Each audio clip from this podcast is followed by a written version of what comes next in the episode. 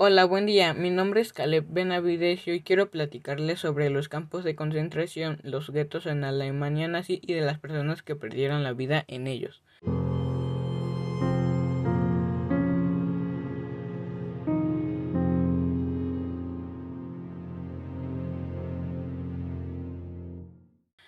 Durante la Segunda Guerra Mundial, los alemanes establecieron guetos principalmente en Europa Oriental entre 1939 y 1942 y también en Hungría en 1944. Estos guetos eran distritos cerrados ubicados dentro de una ciudad donde los alemanes obligaban a vivir a la población judía en condiciones miserables. La vida de los guetos por lo general era insoportable.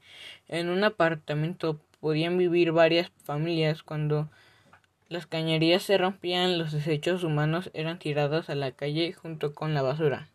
En viviendas tan carentes de espacio e higiene, las enfermedades contagiosas se propagaban con rapidez. La gente, siempre tenía hambre. Los alemanes deliberadamente trataban de hacer pasar hambre a los residentes, permitiéndoles comprar solamente una pequeña cantidad de pan, papas y grasa. Algunos residentes tenían algo de dinero u objetos de valor que podían cambiar por comida ingresada de contrabando al gueto. Otros se veían forzados a mendigar o a robar para sobrevivir. Durante los largos inviernos el combustible para la calefacción era escaso y mucha gente carecía de ropa adecuada. La gente debilitada por el hambre y la exposición al frío se enfermaban fácilmente. Decenas de miles murieron en los guetos por enfermedades, inanición o frío. Para escaparse de una vida sin esperanza, algunas personas se suicidaron. Todos los días había niños que quedaban huérfanos y muchos tenían que cuidar a, niños aún menores. Los huérfanos solían vivir en las calles, mendigando pan a otros que tenían poco o nada para compartir. Muchos murieron congelados en el invierno. La situación que se vivía en los guetos era muy triste, ya que algunas personas o niños no tenían que comer o donde dormir. A veces los niños tenían que contrabandear la comida para su familia y y ahora nos quejamos de que no comimos lo que queríamos y ellos estaban bien tan solo con un pan.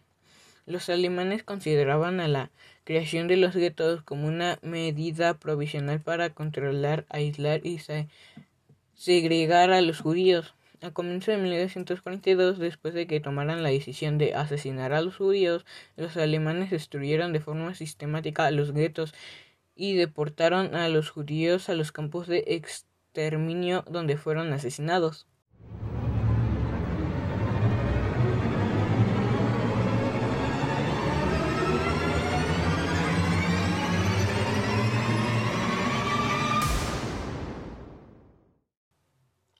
Hablando ahora de los campos de concentración, estos fueron la herramienta de tortura y de terror de la época nazi entre 1933 y 1945. Se crearon más de 40.000 campos que ocuparon el extenso conjunto de prisiones a lo largo de toda la Europa ocupada.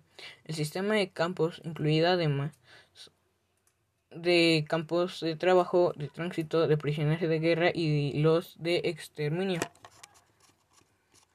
A partir de 1936 el sistema de campos se amplió y se crearon campos exclusivos para mujeres. La primera fase de exterminio no inició en los campos. El asesinato sistemático y masivo de judíos comenzó cuando los alemanes invadieron la URSS en junio de 1941. Era llevada a cabo por los escuadrones de fusilamiento. Su asignación era sencillamente matar a cualquier judío que encontraran dentro de los territorios que el ejército alemán tomara. Se estima que un millón trescientos mil judíos fueron asesinados por comandos.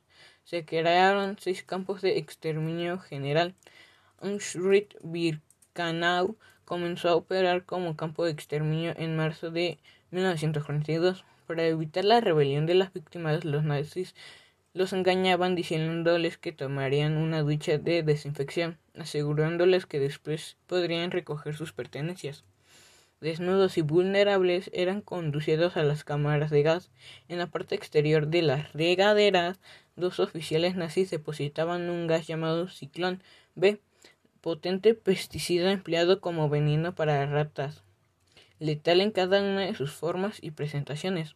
Luego de 15 minutos todas las personas perdían, la vida asfixiadas.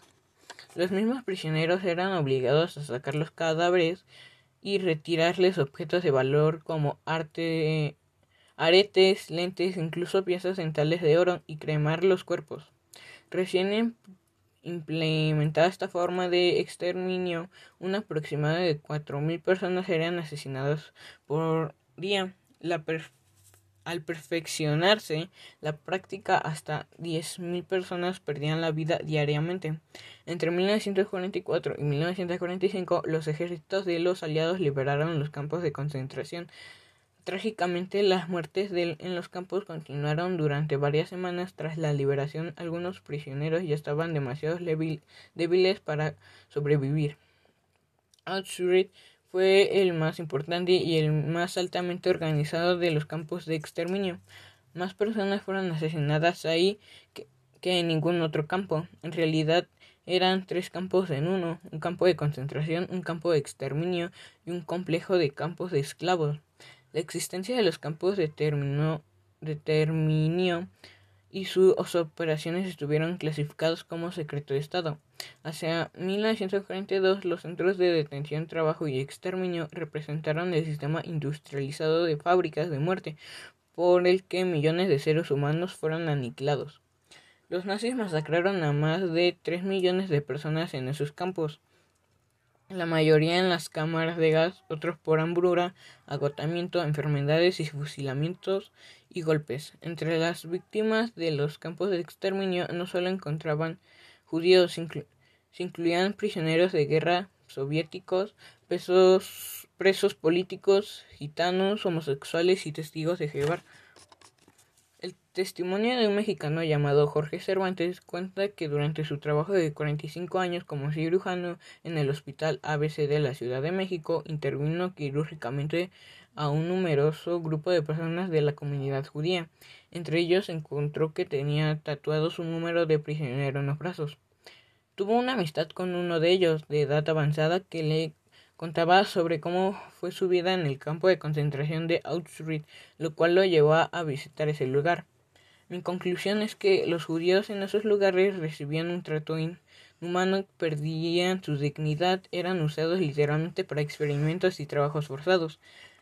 Los nazis abusaban de su poder al sentirse una raza superior a cualquiera y sobre todo a los judíos, olvidamos, olvidando que también eran seres humanos. Bueno, este fue mi primer podcast. Gracias por escucharme. Adiós.